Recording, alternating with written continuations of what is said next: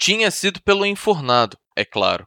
Depois de sentir no vento o cheiro de couro antigo e poeira, eu soubera estar perto. Escondida no labirinto de túneis havia uma porta que dava diretamente no nível mais baixo do acervo. Ela existia para que os escribas tivessem acesso fácil ao sistema de ventilação. A porta estava trancada, é claro, mas portas trancadas nunca foram um grande estorvo para mim. É mesmo uma pena.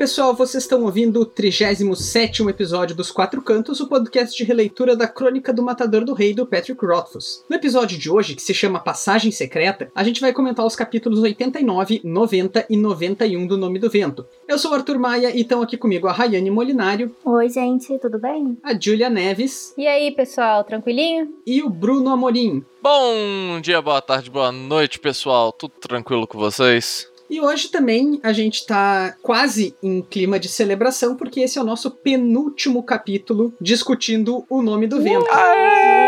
Então, é, é, quase. Alguns aninhos aí nesse livro, hein? Foi? Foi, a gente já fechou dois anos e, e tanto. Já dois anos e meio, quase. O outro livro é maior. Uhum. Quem sabe até lá tem o 3. Né? Esperamos. né? Vamos torcer.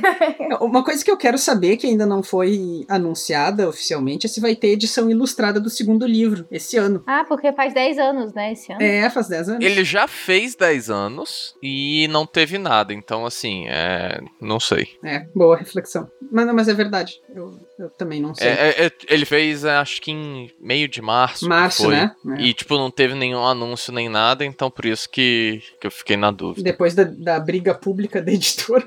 Mas ainda assim, dinheiro com isso aí eles iam ganhar, né? Mas, enfim. Ah, com certeza. O meu, pelo menos, estava ali. Bom, mas aproveitando isso, uma coisa que surgiu no nosso episódio passado, a gente comentou, é para que vocês digam pra gente quais são os capítulos que vocês acham o melhor capítulo do Nome do Vento e o pior. Digam lá no nosso grupo no Facebook, nos marquem no Twitter, né, respondam lá no Instagram, como vocês preferirem entrar em contato com a gente, nos contem quais vocês consideram os melhores e piores capítulos desse livro e por quê. Que no nosso próximo episódio a gente vai trazer também as nossas considerações sobre isso. Deixa eu lembrar vocês também que vocês podem nos apoiar no Catarse, né? Então, a nossa campanha de financiamento coletivo. Lá vocês vão receber brindes dependendo do apoio de vocês, vocês vão poder participar do nosso grupo no Telegram. Volta e meia vão poder ser convidados, né, para participar do, do podcast aqui conosco. Também participam do nosso sorteio mensal. E estamos pensando em colocar o acesso prévio dos nossos episódios. É verdade, até porque a gente É. meio que já faz isso, mas não oficialmente. Então, mas como o Bruno bem disse, a gente tá pensando em oficializar isso, né, Pra poder dar um Quem participa do grupo, né, já. É, e alguma coisa assim, de, tipo, realmente oficial, ó, quem tá participando aí tem direito a dois, três dias antes, uma coisa assim, talvez, quem sabe. É. É, é, a gente tá estudando essas ideias. Negociando, estamos em negócios. E aí esperamos que saia alguma coisa legal daí pra vocês. Então a gente queria agradecer a todos os nossos apoiadores, apoiadoras que têm né, participado conosco, que tem sido uma, uma motivação, né? Um apoio. É um apoio, é um apoio, são apoiadores. Ah, então fica aí o nosso muito obrigado para Mariana Ferreira, a Daphne Mendes, Alessandra Alves, Camila Camui, Otávio Souza, Tairã de Castro, Bruno Kelton, Rosane Alves, Felipe Vidal, Luiz Carlos, Josiane Zambon, Pedro Rodrigues, Wallace Bueno, Lucas Queiroz, Ramon Fernandes e Renan Rebeck. Muito obrigado, né? gostamos muito de ter vocês na nossa, no nosso grupo de apoiadores. Vocês são E ótimos. esperamos que continuem crescendo para logo logo termos o episódio especial apenas de agradecimentos do Arthur de tantos apoiadores que teremos. Ó, pra quem tá só escutando a versão final, né? Não pega normalmente às vezes que eu erro e tenho que ler tudo de novo. Dessa vez foi de primeira. É, isso é, É verdade. Isso é raro. Bom, então vamos falar de capítulos aqui. Vamos pro que nos importa. É pra isso que nós viemos. Mais do que os meus erros de leitura de lista. É... Quase igual. É, ok. A gente tem três capítulos pra hoje. Eles são os três últimos da história do Kvof nesse livro, Uhum. né? Depois disso, a gente vai ter mais... Muito presente, né? Voltamos. Isso, vou voltar pro presente até o livro se encerrar. Então, esses capítulos aqui, eles são, de certa forma, uma despedida, uma forma de amarrar algumas pontinhas, né, para nos e, e criar certos suspenses também para as sequências. A gente começa com o capítulo 89, que se chama Uma Tarde Prazerosa. Ele é um capítulo de um, dois, três, quatro, cinco parágrafos, sendo que desses cinco parágrafos, um deles só tem uma frase, né? É- ela- Ele não fecha nem meia página. Uhum. Esse capítulo, ele, ele é tipo aquele. Porque a gente terminou antes do interlúdio numa parte muito assim, meu Deus, e agora? O que, que eles descobriram, né? O que, que, ele, que ele encontrou lá? E aí a gente vai pro interlúdio, aí já dá aquela quebra de clima. Sim. E aí quando a gente volta, a gente acha que já vai voltar como? Na parte, né? No gás! Ai, não. que, que ele tá falando? Onde parou? Agora a gente vai descobrir. Mas não. Pegadinha do malandro! Foi tipo isso. Ele né? faz muito isso, né? Faz. E essa aqui, é, ela, para mim é claro que ela foi intencional, mas ela às vezes parece um pouco um esquecimento, porque ele nem volta no assunto tão cedo, né? Uhum. Sim. Ele volta lá depois, assim. Uhum. Ele nem diz, tipo, vou deixá-los curiosos agora. Ele só segue rumo e tem gente que luta. Até porque isso ele já faz com a gente normalmente. Exatamente. Bom, é, as poucas informações que ele nos dá nesse capítulo, né?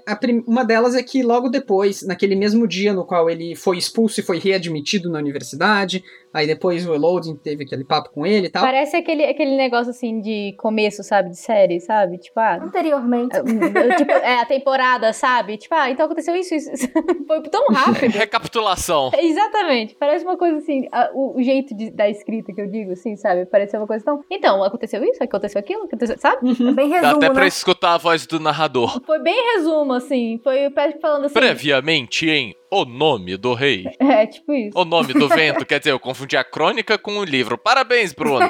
Qual? A Crônica do Matador do Vento? Três anos de podcast e não, sabe você, o nome você do livro. fundiu os dois e acabou falando o nome de uma novela. Foi isso. É? Tem uma novela com esse nome? Não tem, não tem uma. É? É, tinha. Não tinha? Ah, não, é, é Salve o Rei, né? Tem o Rei do Gado. É, é verdade. E Deus salve o rei. Essa É, tinha. então esquece. Esquece. É isso aí. Ah, hoje a gente tá informação Os precisa, quatro hein? cantos, trazendo pra você o máximo da cultura inútil brasileira. Estamos bem, entendeu? É um sábado à noite, galera.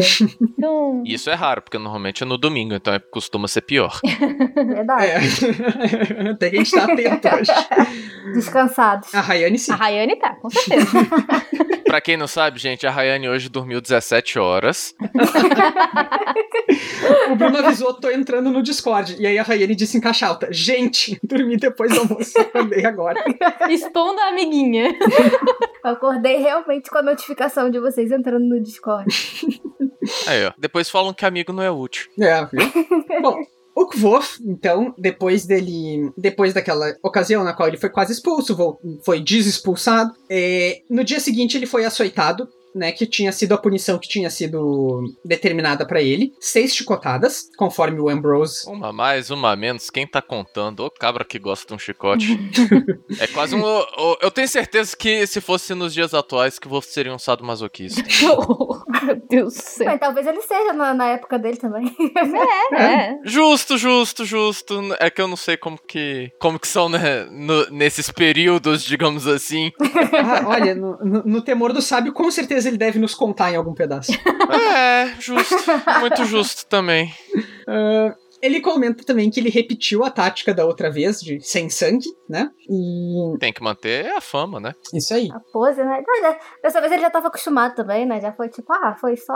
Veio umas seis potadinhas. Depois foi lá pra. também. Saí andando. É, dessa vez não teve o arquivo pra ele fazer merda. Não tava tão abalado emocionalmente. Foi direto pra, pra Iátrica. A Mola já fez 57 pontos nele, tudo certo. Coisa, coisa de toda segunda-feira. E aí depois- gente. É aquela coisa, né? Tudo normal. Isso aí. Depois foi passear, bater perna. Um dia normal na vida de que volta. É isso. Como foi sua segunda? Ah, cara, foi boa. Eu tomei sete batatas, depois eu fui ali, toquei um pouquinho, tomei uma cervejinha. 57 pontos. Hum. Cantei a música do Ambrose. É isso. Quer dizer, não, a do Ambrose não, porque eu não posso mais. É. Comprei umas roupinhas. Foi isso. Né, Isso também não, porque não tem dinheiro. Mas ele comprou. É, não é uma coisa muito normal, mas, ele, mas aconteceu aqui, né? Então, É, ele vai, né, depois que ele leva os pontos, ele vai até Imri, e aí ele faz as compras do mês com o dinheiro que ele ganhou do Ambrose. Então ele compra um alaúde novo, e lembrem, né, que ele superfaturou o, o alaúde. exato. Sim. Então, ele teve dinheiro pra comprar um alaúde novo, muito provavelmente de qualidade maior do que aquele antes, né? Achando grandes O fortunas. que não era muito difícil, Uhum. verdade seja dita. Comprou duas mudas de roupa, comprou um vestido mais quentinho pra Auri. Fofo. E- Acho um fofo.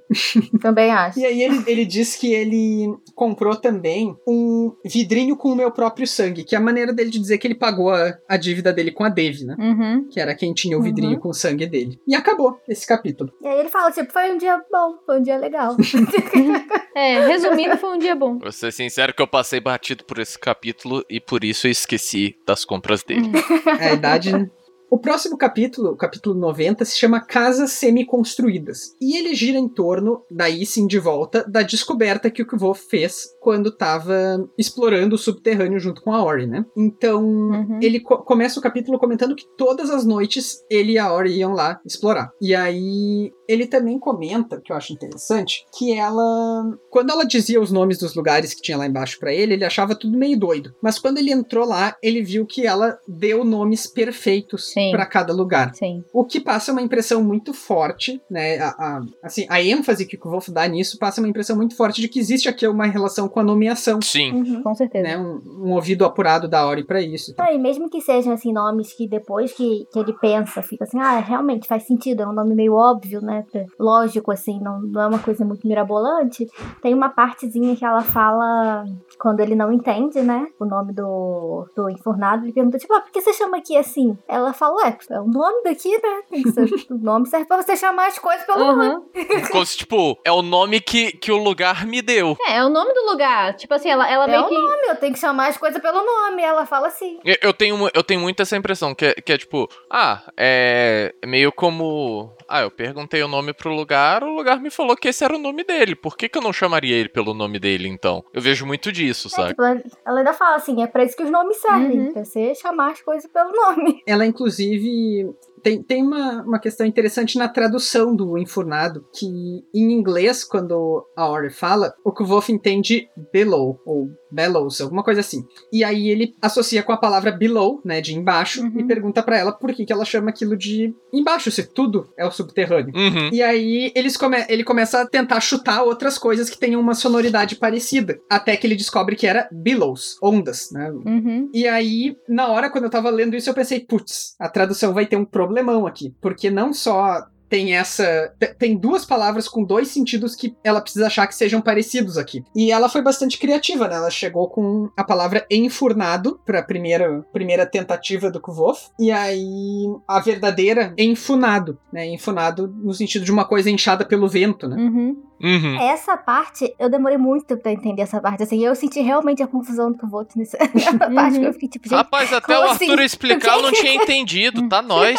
Não, mas eu tive que pesquisar as palavras. Enfunado, nunca ouvi O essa que, que palavra. significa isso? É, a Como gente assim, não é uma gente? palavra que a gente É, usa. não, né? e até na hora que ele demonstra, tipo, ah, é. Que ele levanta, né, o casaco e faz as ondas lá, eu fiquei ainda perdida. Eu falei assim, gente, isso não faz sentido nenhum. O que, isso quer É, originalmente o que ele tava mostrando era o vento no casaco, né? Exato. Isso. As ondas do vento, né? Mais Só ou que menos. assim, pra gente se relacionar isso. É, só que a gente relacionar isso com enfunado é É, difícil. me diz uma vez na vida que você usou essa palavra, sabe? Ou que a sua avó usou essa Enfunado palavra. me, me traz muito mais pra um funil, saca? É. É, É, tá aqui, né? Que é muito usado na marinha, com abaulado em, fun- em função do vento. Enfunado. Hum. enfurnado, beleza, é uma palavra que a gente. Sim, a gente né, usa. Até consegue relacionar, a gente usa. Agora, enfurnado, eu fiquei assim, gente, o que que é isso? Eu Não tô entendendo nada do que tá acontecendo aqui. Pra né? mim, ela remete muito mais a funil do que a A vento. vento. Mas é aqui, ó, estufou, inflado. Também é outra forma de, né, É. de dar um, um significado. Não, foi uma escolha É. ótima dela, assim, pra ela conseguir relacionar, porque realmente não. Não, e mostra que, tipo assim, é... não é de alegre que, que, é feita a tradução. É, a parada foi. Não, tem um estudo muito, é, Uhum, tem uma pesquisa Uhum. bem. muito legal. Vera Ribeiro. E aí, Palmas Parabéns. pra você, meu bem. E a gente consegue sentir a sensação dele, né? Acabou que a gente consegue Né? compreender todo esse sentimento de confusão dele. Tipo, o que que tá acontecendo? Falando nisso, Arthur, comanda a sua pesquisa pra gente trazer a Vera Ribeiro aqui pro nosso um episódio especial com ela. Ah, eu pesquisei uma vez de verdade. Eu ainda acho que a gente tem que fazer isso. Né, eu também acho. Descobre o contato que a gente faz. Chá com nós. Tea with me. Chá comigo. Nossa, Bruno, pelo amor de Deus. Deus do céu. Ai, ai. Cada coisa que ele fala que eu fico, meu Deus. É, tu, tu já tá vacinada, Julia. Eu e a Rayane aqui que somos inocentes. E... Ai, gente, eu tô vacinada há 13 anos já. E, eu- às vezes eu me assusto ainda, entendeu? Então, assim.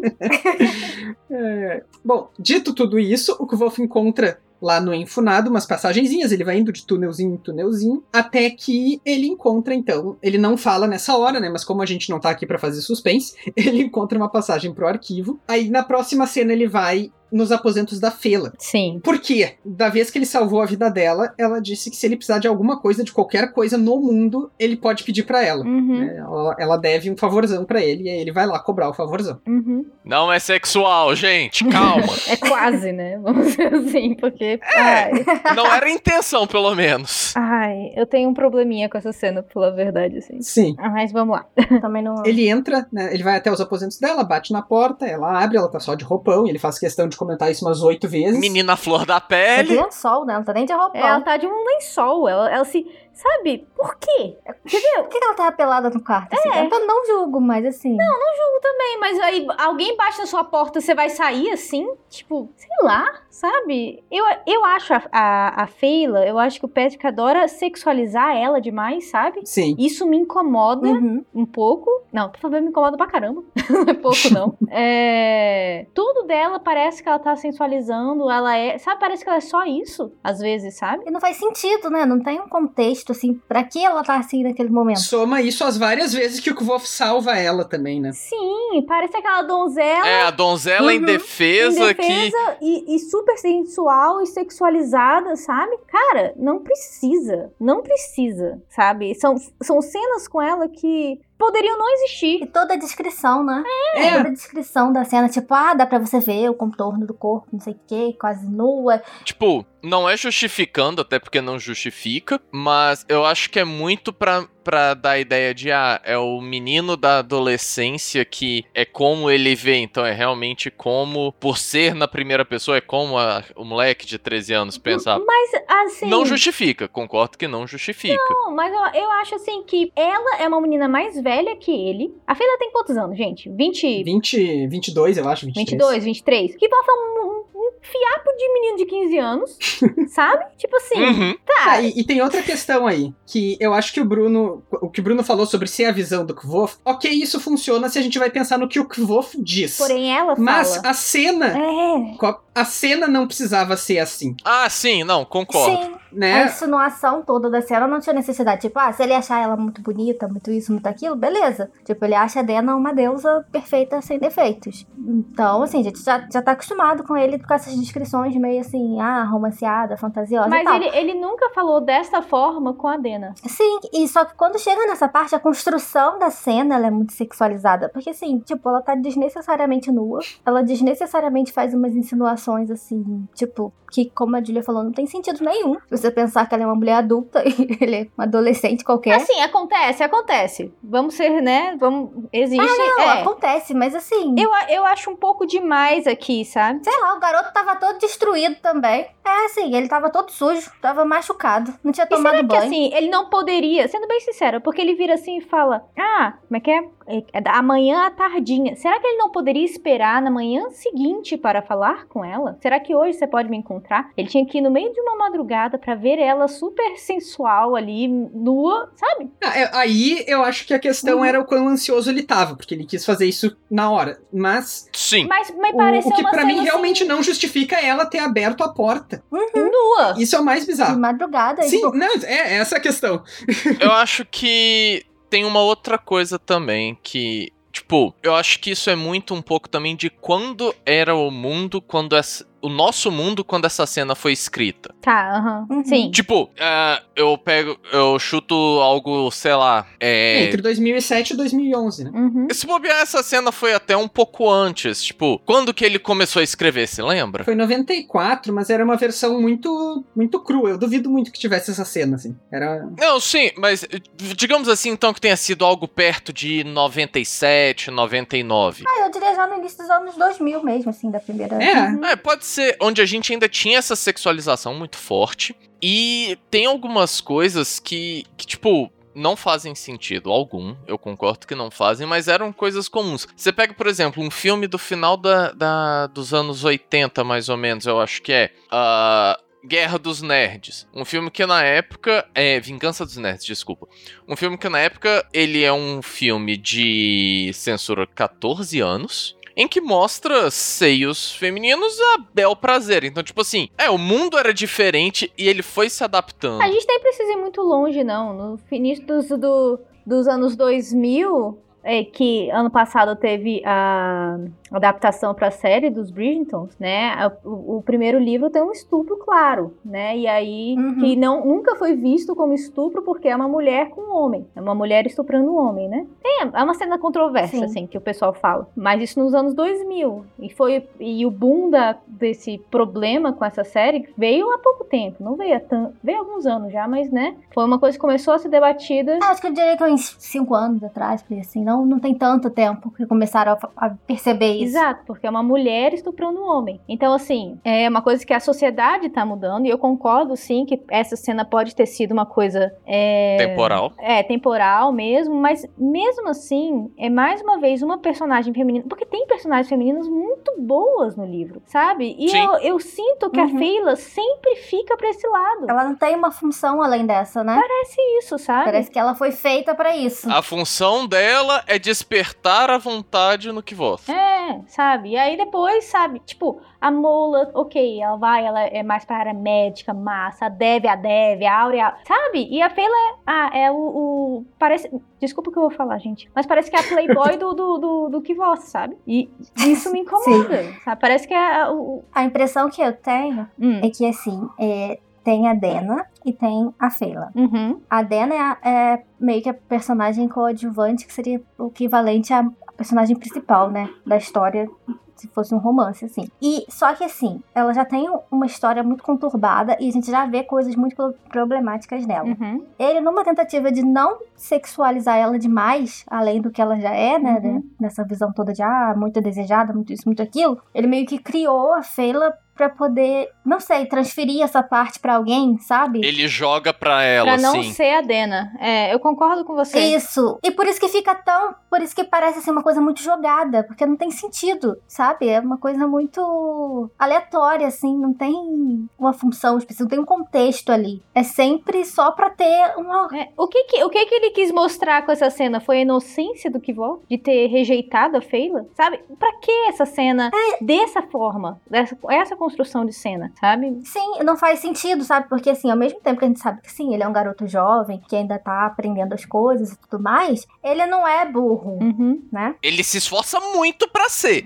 Mas ele não é. Não, e, e ele percebe as coisas. Mesmo que seja depois, ele fica assim, ah, não sei se era pra passar uma, uma imagem de, ah, ele é lerdo e descobre as coisas depois. Porque logo depois que acontece essa cena, ele fala assim, ah, só depois que eu me liguei que ela me convidou pra ficar no quarto dela e eu recusei, não sei o que, não sei o que lá. Então, assim, não é como se ele não percebesse nunca. Com ela nua. Ele ainda bota assim com a, né? É. Semi-nua. Eu recusei um convite da Feila semi-nua pra ficar com ela em seu quarto, sabe? Ele... Eu tenho duas considerações sobre toda a discussão que eu perdi um pouco o gancho, mas só pra primeiro voltar no, numa coisa que o Bruno falou sobre o contexto da qual a cena foi escrita e tal, era outro tempo. E ok, eu concordo que a discussão hoje em dia ela é muito mais suscitada, mas o movimento que a gente tá fazendo aqui de criticar essa cena faz parte de o que em como o mundo mudou está mudando? Porque esse tipo de cena ainda existe aos montes. Não, concordo. Né? O, o, o debate era mais abafado. Não é que eu esteja passando pano. Longe disso, saca? Eu só quis mostrar que, tipo, às vezes foi, é, tipo, por conta de, de como o mundo era, mas é uma coisa que eu acho que, por exemplo, se fosse um Patrick hoje escrevendo,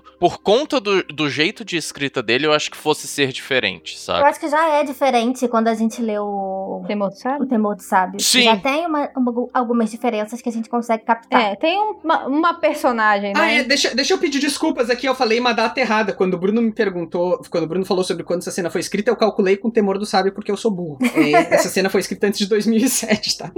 Ah, e a outra questão aqui é que, assim, o Kvof ali tem 15 anos, ok, a gente entende que, que ele tá com os hormônios na flor da pele, ele vai sentir mesmo. Agora, quem já teve 15 anos, todos nós aqui, acho que muitas outras pessoas, sabe que tu não precisa que a outra pessoa esteja só de lençol, Sim. sabe? Justo, justo. tu vai pensar o que tu vai pensar. Ou seja, se é pra marcar esse tipo de tensão do Kvof, não precisava ter uma materialidade tão escrachada na Fela. Sim. Né? O Kvof podia só olhar pra ela de roupa, como ele faz várias outras vezes, e pensa a mesma coisa. tipo, colocasse ela com uma camisola. É uma camisola Né? comprida, gente. Não precisa nem ser, mas ela mas fal- falar assim, tipo, ah, uma camisola branca. Pronto. Precisa ser um lençol. Faria sentido? Faria sentido uma camisola branca, sabe? É, é, é pelo contexto. Independente de como tu tá dormindo, se alguém bate na porta, tu vai lembrar de estar de roupa, eu acho, né? Então. Assim espera-se, né? Aí pode É. vir gente falando assim, ah, mas é porque ela tava numa ala feminina. Dane-se. Ai, gente, lésbicas? Não, é. Existem pessoas que gostam de pessoas do mesmo sexo? Não, mas não é nem isso. É independente da sexualização é, é a questão de tu tá pelado na frente de pessoas. Na Sabe? frente de pessoas, uma pessoa que você não sabe quem é, você vai abrir a porta nua? Porra, minha. É, e podia, sei lá, tá acontecendo alguma coisa muito grave que você ia ter que sair correndo. Podia ser um professor, podia ser qualquer pessoa. Ela tá numa universidade e ela já teve casos Caralho, é o assim. de- Loren, velho. Pensou o Loren vendo isso. É, porque assim, ela tá ali na universidade, então, e um lugar que ela já sofreu, assim, assédio, né, do Ambrose. Então, assim, tem um histórico mais problemático. E, tipo, no meio da noite, alguém bate na sua porta, tu vai abrir a porta assim, tipo, Uhum. pelada, só com lençol. Ninguém faz isso, gente. Se você tiver no seu apartamento, alguém ah, toca a campainha, você vai. pere- Por mais que você ande pelado no seu apartamento, você vai pelado atender? Pois é, é, é isso, né? Sabe? Isto não é um filme pornô, então pensem antes de responder, crianças. Porque assim, não é algo comum. Pode ter uns doidos aí que fazem? Pode. Eu não acho que a Feila se enquadra nisso, sabe? Aparentemente se enquadra. É.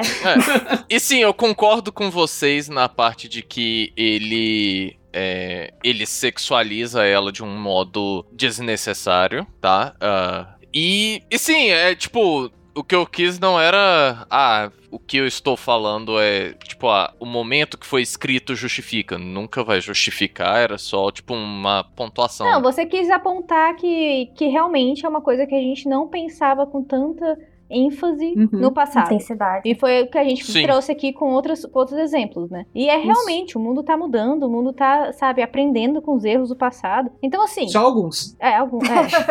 então, assim, né? A gente tenta ser. A gente tenta ser melhor todo dia. A gente tenta. A- a- o negócio é esse. Então, assim, me parece, assim, que é uma personagem só pra isso. E isso me incomoda. Porque Uhum. poderia ser muito mais, Uhum. sabe?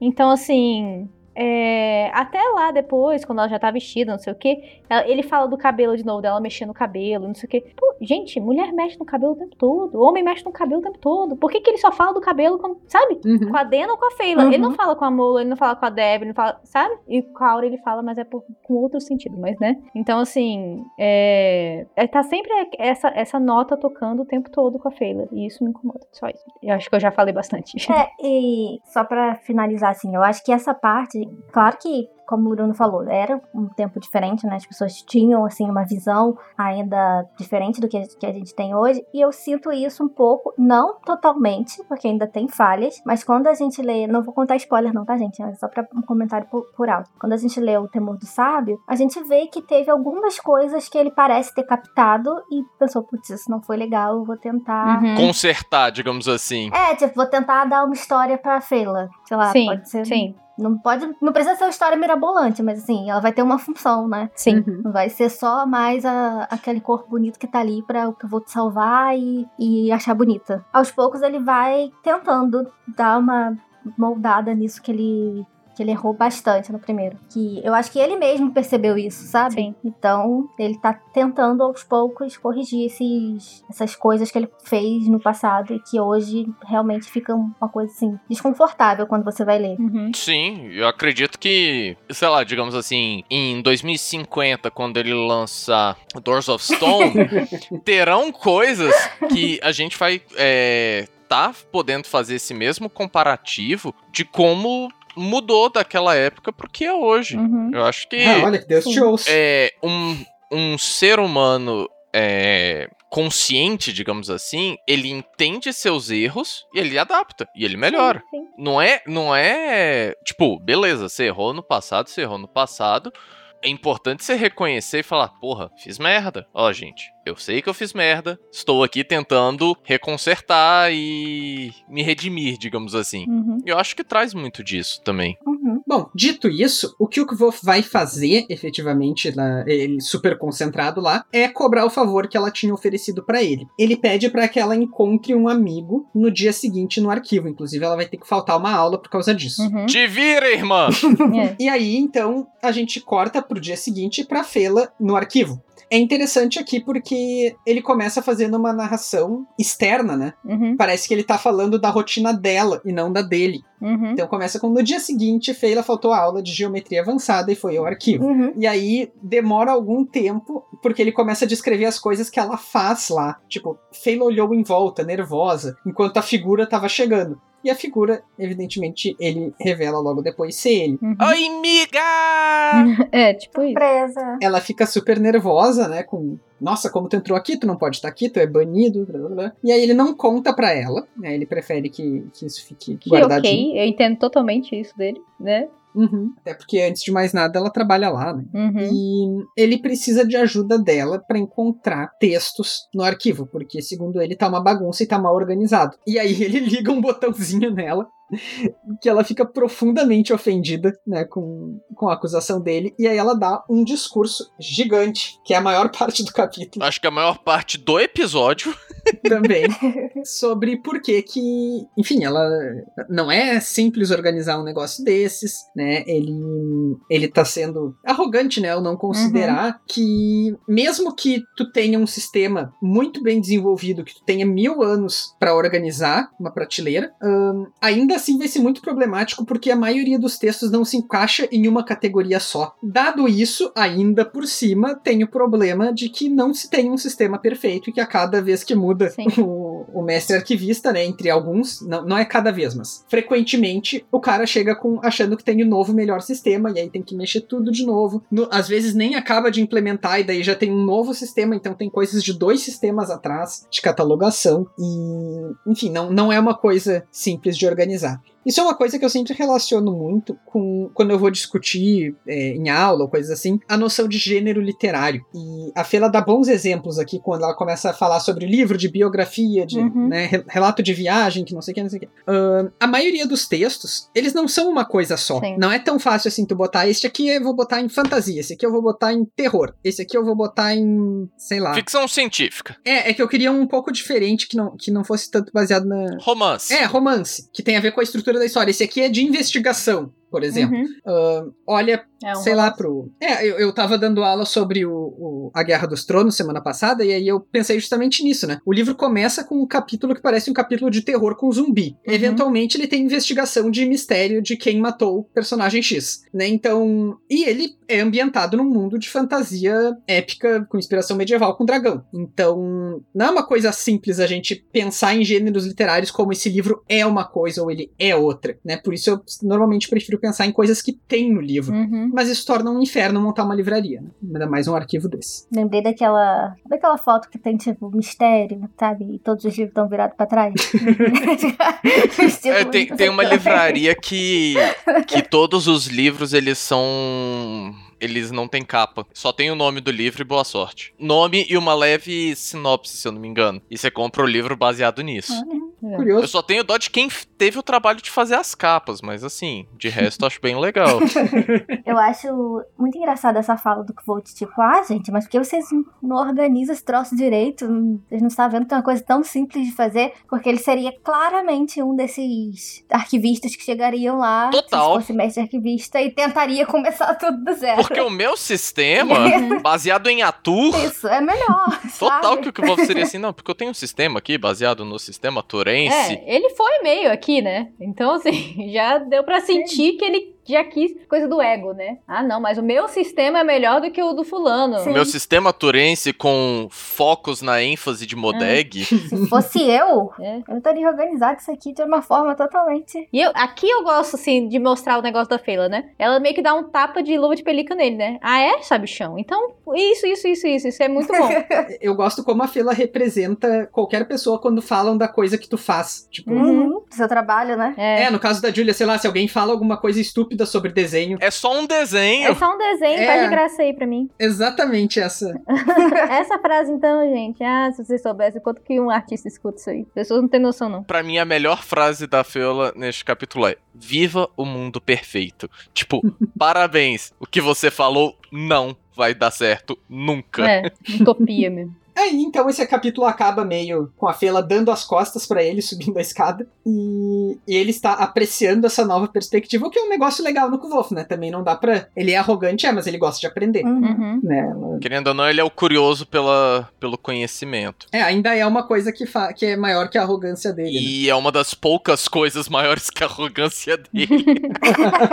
que é o capítulo 91, chamado Digna de Perseguição. Uau. O Kvolf começa falando que teve um período letivo de outono, né, que foi confortável pra ele, então se passou algum tempo aqui, né, ele tá, tá dando uma, de fato, uma resumida nas coisas, né, e, e amarrando as pontinhas aqui. Ele fala que ele estudou alguma coisa com o Eloding, mas ele não entendia nada. Padrão. Eu fiquei um pouco curioso aqui, na verdade, fiquei um pouco confuso. Ah, o que, que exatamente ele.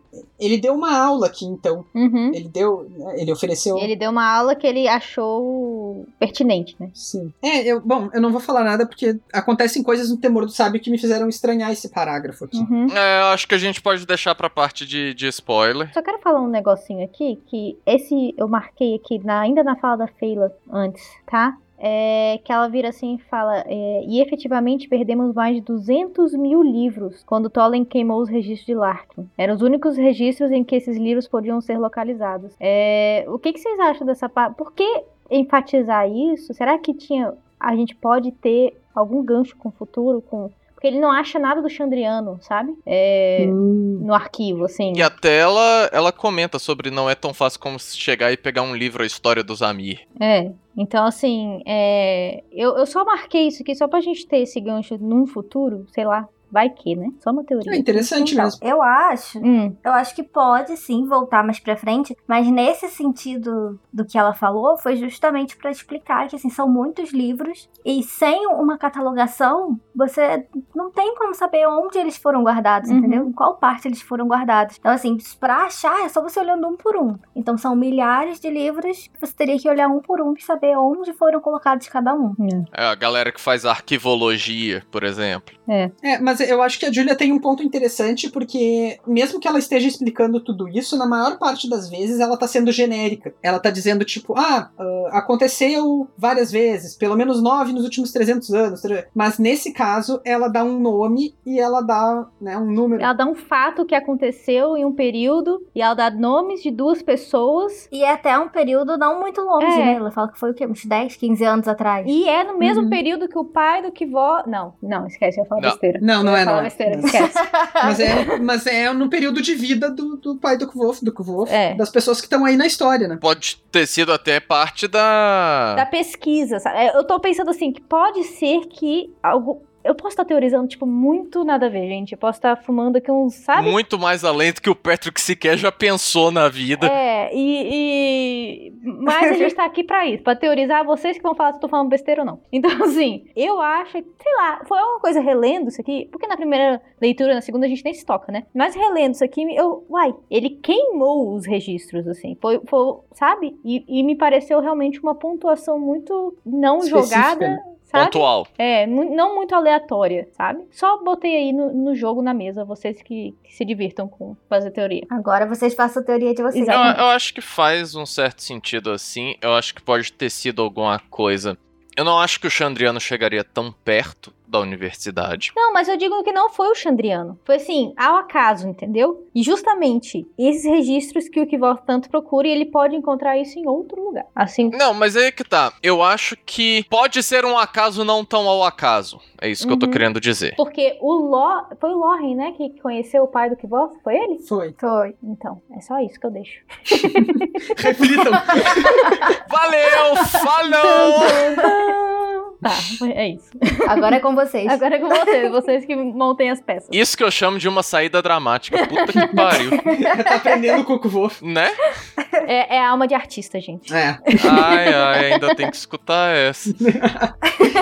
É, Eu acho que isso é no mínimo a vingança pelo Chakumi.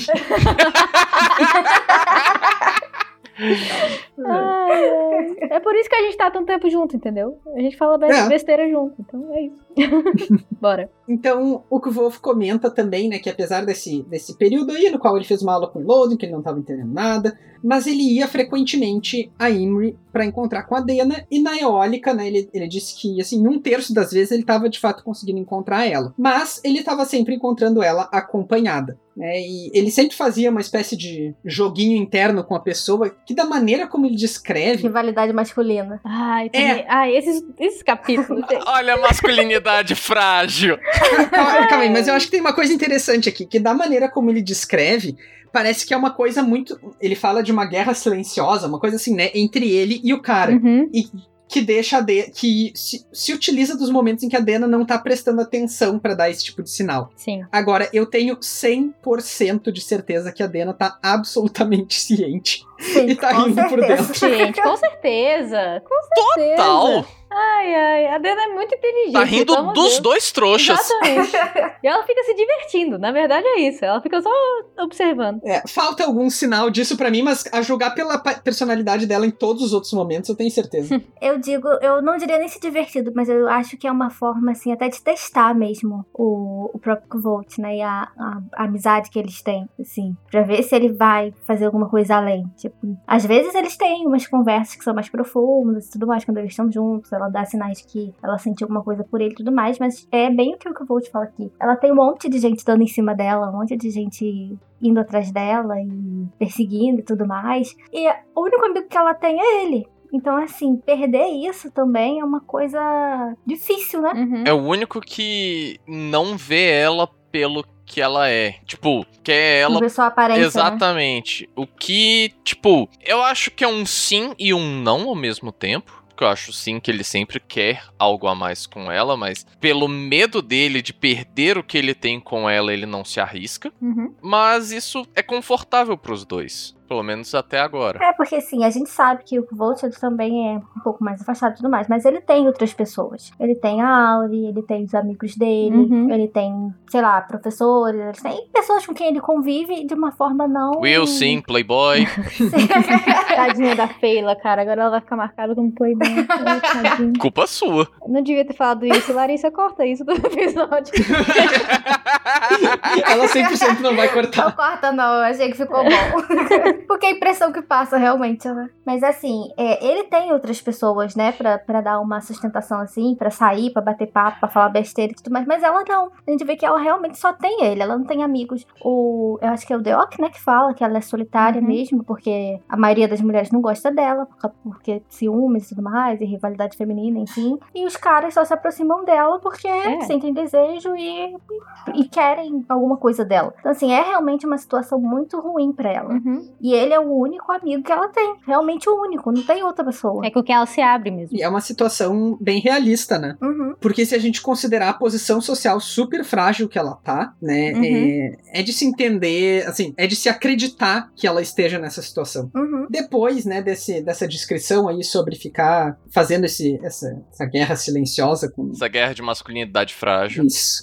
Ah, silenciosa, mas nem muito. É. Ele corta a cena e ele fala sobre as vezes que ele conversava com o William e com o Simon sobre a Dena. Ele, o Simon ele fala que é muito engraçado porque ele é uma pessoa muito sensível e não gosta de falar mal dos outros. Uhum. Então ele leva meia hora pra perguntar se ele não acha que a Dena não tá sendo um pouco cruel com ele. É. Eu gosto muito do Sim, cara. Eu adoro Eu ele. gosto muito dos dois. Sim, também. Ele fala, né, que, o, que ele conversou com o Sovoy e que o Sovoy ainda não, não deu bola pra frente, né? Uhum. E aí o Kvolf, com essa deixa do ela não é cruel, ele claramente sai do tom da conversa e começa Uhum.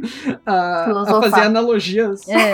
O Simon fica totalmente perdido, né? Ele começa a viajar, né? Aquela coisa assim. É, deve ser muito esquisito ser amigo do Kvolt, né? Eu só fico imaginando a cara do Simon, sabe? Tipo assim, o que você tá falando, cara? Não. Não era isso que eu queria Tu dizer. fumou hoje, parceiro.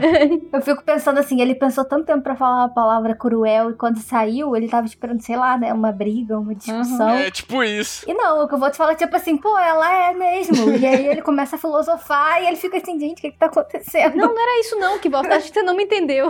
Ele puxa o dicionário. Vamos lá, você sabe o que, que cruel significa? Deixa eu ler aqui pra você. Discutir etimologia. Cruel, adjetivo, vem do latim, cruelos. Vem do Aturano. É, e aí, o Kvolf diz: a Dena é um ser selvagem, como uma gama ou uma tempestade de verão. Quando uma tempestade derruba sua casa ou quebra uma árvore, você não diz que ela foi mesquinha, foi cruel. Agiu de acordo com a sua natureza. Infelizmente, alguma coisa saiu machucada. Com a Dena também é assim. Bom, primeiro ponto aqui é que o Kvolf usa a palavra gama É. num sentido ultra específico. E aí eles começam a discutir. Nem eles entendem, né? o que é gama? Que diabo é isso, cara? É a mulher do cervo? Ele é, ah, não é mulher do cervo? Mas isso não é viado?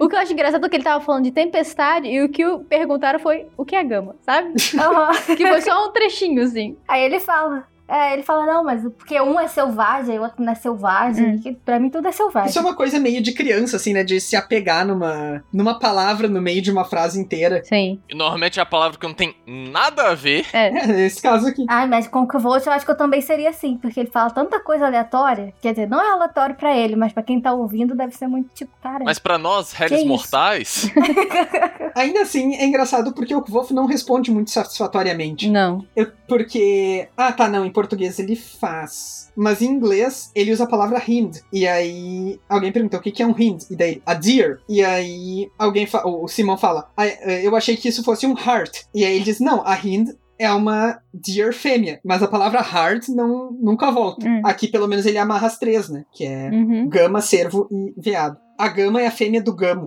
É muito bom isso. Bom, mas se a gente prestar atenção no que ele quis dizer, Vamos voltar pra dentro. é a ideia de que ela é. Eu tava falando com a Rayane sobre isso antes da gente começar. Que tem uma coisa que eu gosto nessa analogia e tem uma coisa que eu não gosto. Hum. A coisa que eu gosto é de como ele amarra ela, né? No sentido de que ele compreende que a natureza da Dena é não ele ser. amarra ela mostrando quanto ele está amarrado Não, nela. não, amarra ela, eu queria dizer amarra a analogia, não a Dena. Sim, sim. Ele quis fazer uma piada, Arthur. Bruno tá focado na coisa do sadomasoquismo até Bruno, agora. entendeu? Agora eu entendi. Esse sou eu, gente.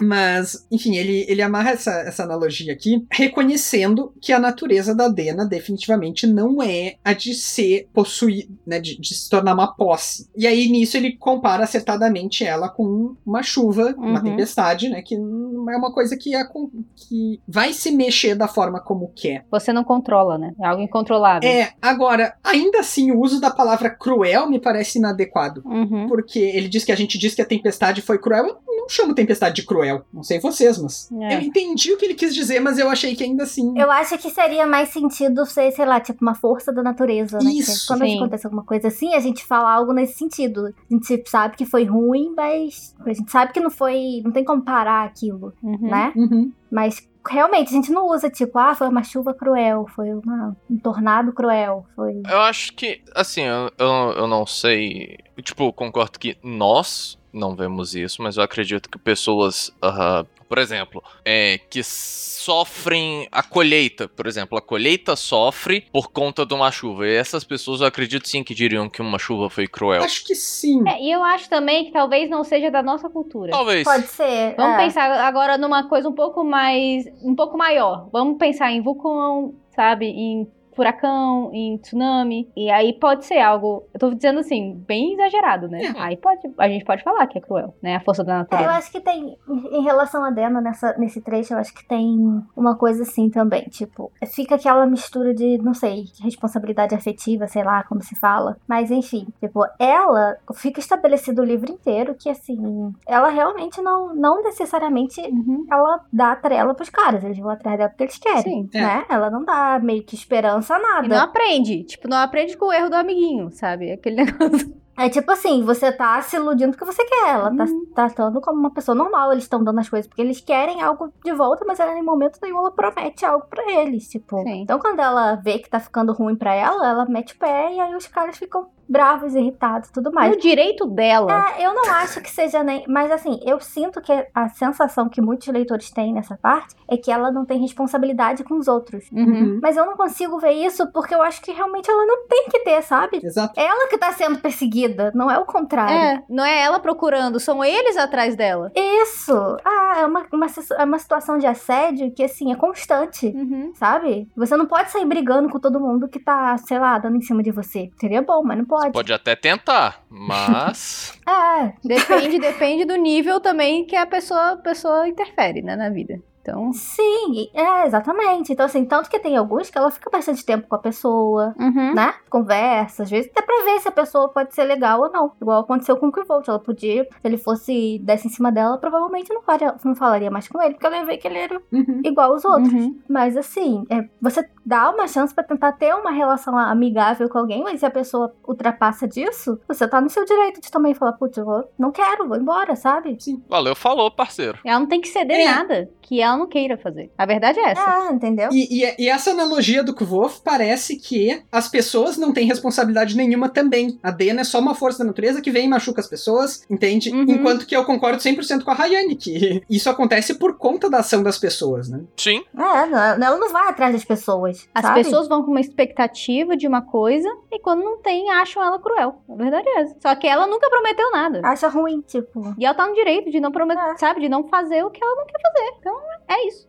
Sim, eu acho que as pessoas parecem achar que ela deve alguma coisa. Uhum. É aquele negócio assim, ah, você dá um presente pra uma pessoa, você mima essa pessoa, aí você fica esperando em troca algo. A pessoa não Uhum. precisa Uhum. fazer isso. Você fez porque você quis. De- deixa de ser um presente, né? É, exatamente.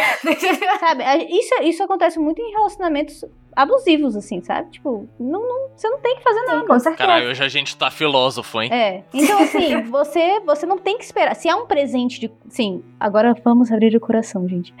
Se é um presente realmente do coração, assim, você não tem que esperar nada em troca da pessoa, Uhum. sabe? Sim. Então, assim, se os caras estão dando presentes pra ela, é porque eles querem. Então, assim, é, ela não tem que dar nada além do que ela quer, né? Então. E, e a gente vê, por exemplo, tem o Kvolt e tem a Auri. Eles vivem trocando presentes, né? Vamos dizer assim. Uhum. Tipo, eles dão coisas um pro outro. Sim. Mas não tem uma, uma expectativa de que. Sensualidade nessa. Exatamente, tipo, ela não tem que, que pagar ele com. né? Uhum. Entendeu? Eu concordo totalmente. E eu acho assim, é muito do machismo, sabe? E, é- e por que, que a gente não vê isso com a Auri também, sabe? É, é porque a gente vê ela como uma menininha, né? É raramente as pessoas Sim. que pensam na Auri numa mulher de 20 anos. E ela é, né? E ela é mais velha que a Dena. E ela é uma mulher de 20 anos. Então, assim, é, é, pensando nas idades, assim, né? Mas a gente vê a Auri como uma criança, como um ser indefeso. Já a Dena, não. A Dena, ela é cruel, sabe? Então, ela, Uhum. ela, ela tem que fazer isso pelos outros. Não, sabe? Uhum. Acho que novamente entra naquilo de, de como a gente enxerga, é, de, de com- não de como a gente enxerga, mas de como que o Patrick foi trabalhando isso ao longo dos anos também. Tipo, que nem a Phil, ele, ele trabalha ela de um modo muito sexualizado.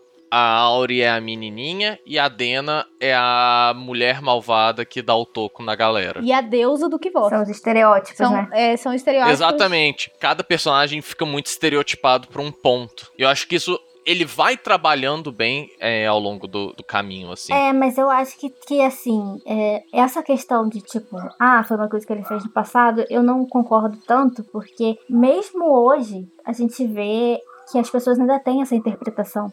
Sabe? É. Então, assim, é uma coisa que parece que não mudou. Não, todo tem muito, muito fã que odeia a Dena. Eles ainda acham que ela deve alguma coisa. Como se ela tivesse que dar alguma coisa pra alguém. E ela não tem que dar nada.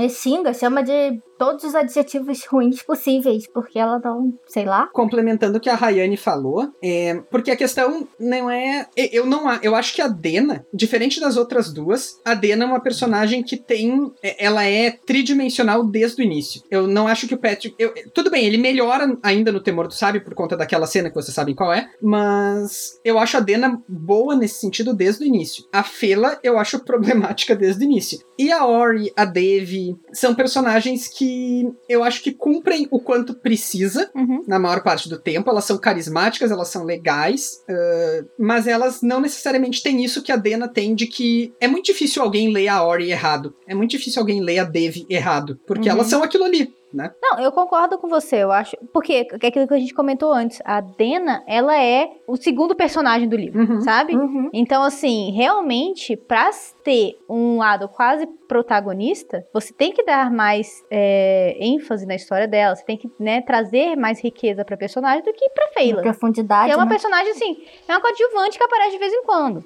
Concordo, sabe? É, mas é aquele negócio que a gente tava falando que até hoje, principalmente assim, dos leitores, né, a gente vê isso. Essa raiva que eles têm da Dena como se ela, Uhum. ela merecesse, ela merecesse não, ela precisasse ser o que ela não é. Exatamente. Como se ela merecesse até, sabe? As coisas que acontecem com ela. Eu já vi, tipo, vários comentários assim, tipo, ah, mas acontece isso porque ela quer, porque ela tá procurando, que não sei o quê. Gente, não é assim. Sim. O próprio livro estabelece Isso daí é o que não mesmo assim. tipo de pessoa que fala que uma mulher foi estuprada por conta de como ela tava vestida. Péssima pessoa você, meu amigo. Provavelmente. Péssima pessoa. Então, assim. Essa pessoa já nem tá nos ouvindo, eu espero. É, espero. também. Nesse ponto.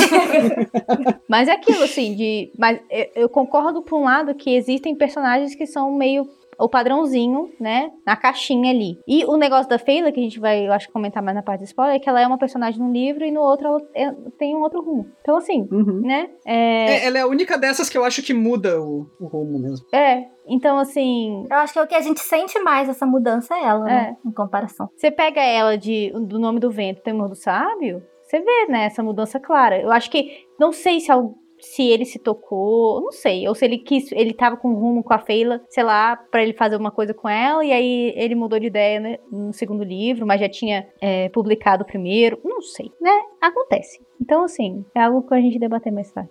O que o Wolf também comenta durante toda essa super filosofia dele, ele traz mais informações tiradas do- de absolutamente nenhuma relação com a conversa, ah, pra mo- pra contar que aquele lugar onde eles estavam onde eles estavam conversando ali, ele já tinha sido o salão das perguntas, né? Porque o vento fica Uhum. o vento é muito intenso ali, né? Então os estudantes faziam perguntinhas no papel, jogavam o papel no vento pra ver pra onde é que ia o Uhum. papelzinho. Tipo Unidunité, né? Isso. Eu achei isso bonito, tão bonitinha essa cena. Eu adoro essa, essa imagem. Uhum. Ela é muito fofa. Aí, quando o Simon e o William vão embora, o Kvolf rasga o bilhete que a Dena deu pra ele, onde estava assinado o nome dela, e joga no vento. Uhum. Na edição de 10 anos tem uma arte, não tem dessa parte? Tem, tem. Desse Uhum. salão do. Ele sentadinho. Isso. Eu acho muito bonitinho. E aí, ao invés de. Isso aqui eu acho brilhante. Ao invés do vento levar pra qualquer lugar, né, ele fica ah, indo e vindo Uhum. e o papelzinho nunca para. Até o Kvolf ir embora, o papel continua lá. E ele nunca soube a resposta. Se teve uma resposta. Sim, não, talvez, né? Uhum. E aí, pra fechar, ele dá uma, uma breve pincelada na relação dele com o Ambrose. Ele diz que o Ambrose tava quieto, Terceiro personagem da- desse livro. é, mas tão, tão bidimensional quanto qualquer menos importante, né? É. É tipo, tem o protagonista, a co-protagonista e o vilão. É. Os três, pronto. E aí ele diz que o, o Ambrose andava quieto, mas que aí o narrador dá um pulo super pro futuro e diz que na verdade ele estava só sendo mais cauteloso, planejando a vingança dele e que essa vingança faria que o Wolf tivesse que deixar a universidade. Uhum. Mas isso, como dizem, é história para outro dia. Ou seja, ele dá aquela Que bom, né, gente? Uhum. Que bom que o Ambrose aprendeu a ser mais cautelo- cauteloso. feliz por ele. Gente, tava difícil. O importante é a gente reconhecer nossas limitações e melhorar, né? Ah, todo mundo tem que evoluir, né? Nem que seja pra ser pior. Ele procurou um coach. Tava- ele fez curso de coach quântico. Bom, aqui então o, o narrador, o Kvof narrador, né, nos dá essa. cria esse suspense pra ficar um gancho pro temor do sábio, que é quando a gente vai voltar a ler sobre a vida né, passada do Kvolf e como ele foi chegar onde ele está na marca do percurso. Uhum. E assim a gente encerra o nosso terceiro capítulo que a gente tinha para hoje, mas ainda temos alguns comentários para a sessão de spoilers. Então, se vocês não querem saber o que, o que vai acontecer nas duas páginas que ainda tem do Nome do Vento, no Temor do Sábio, na Música do Silêncio, na Árvore Reluzente, em How Old Holy Came to Be, ou em qualquer outra declaração do Patrick de qualquer outra fonte, parem de nos ouvir agora, terminem de ler absolutamente tudo e voltem. E aí vamos lá então pro comentário com spoiler. Fala, fala Julia. Vamos lá.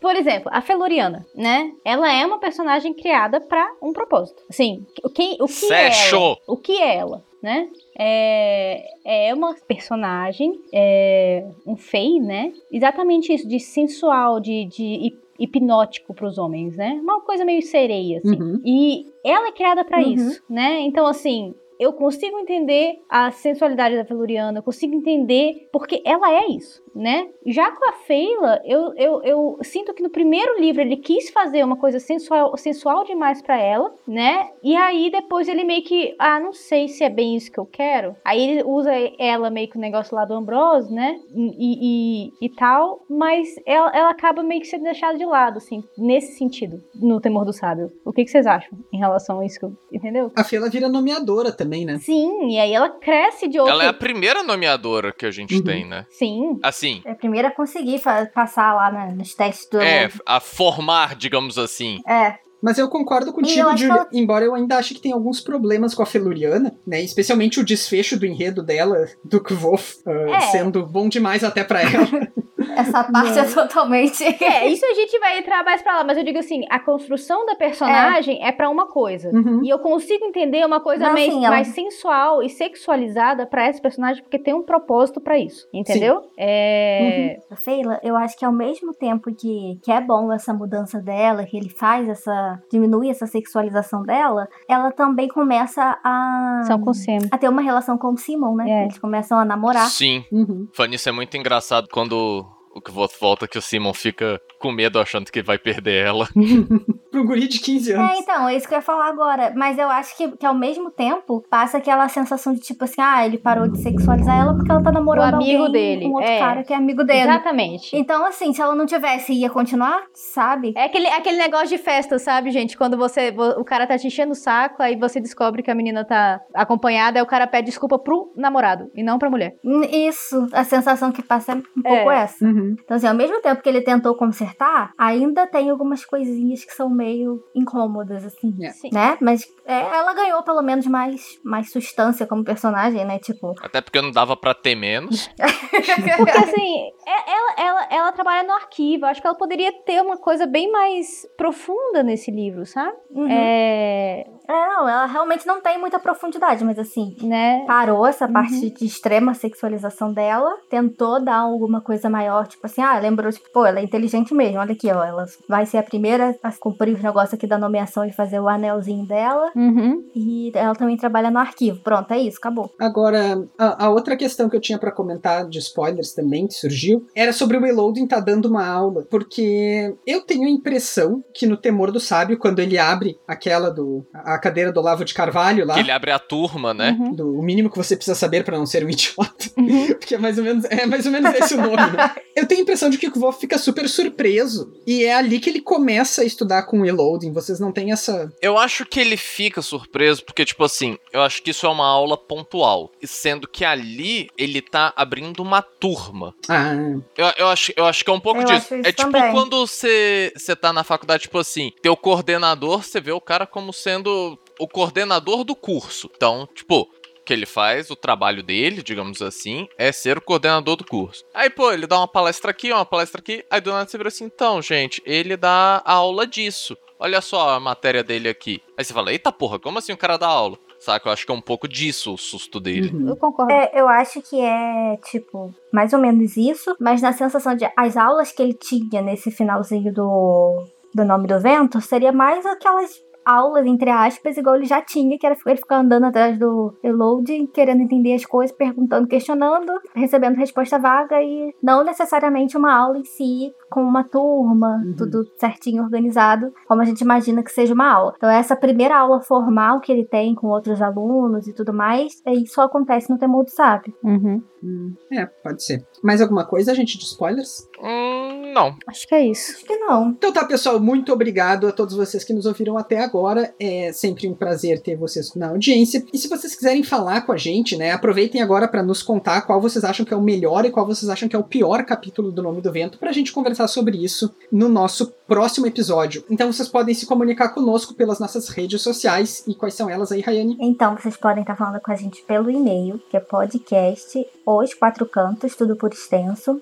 arroba gmail.com, no Twitter, que é arroba os quatro em numeral cantos, no Instagram, que é podcast os em numeral também cantos. Então, no Twitter e no Instagram, o quatro em numeral. Ou vocês podem falar com a gente lá pelo Facebook, na página, que é Os Quatro Cantos. E a gente tem também o grupo da página, né? Que vocês podem entrar, pedir para participar e mandar para teorias de vocês, o que vocês acharam, vocês acharam que a gente faltou falar algo, se a gente falou algo, vocês pensaram, putz, falaram muita merda. Então, assim.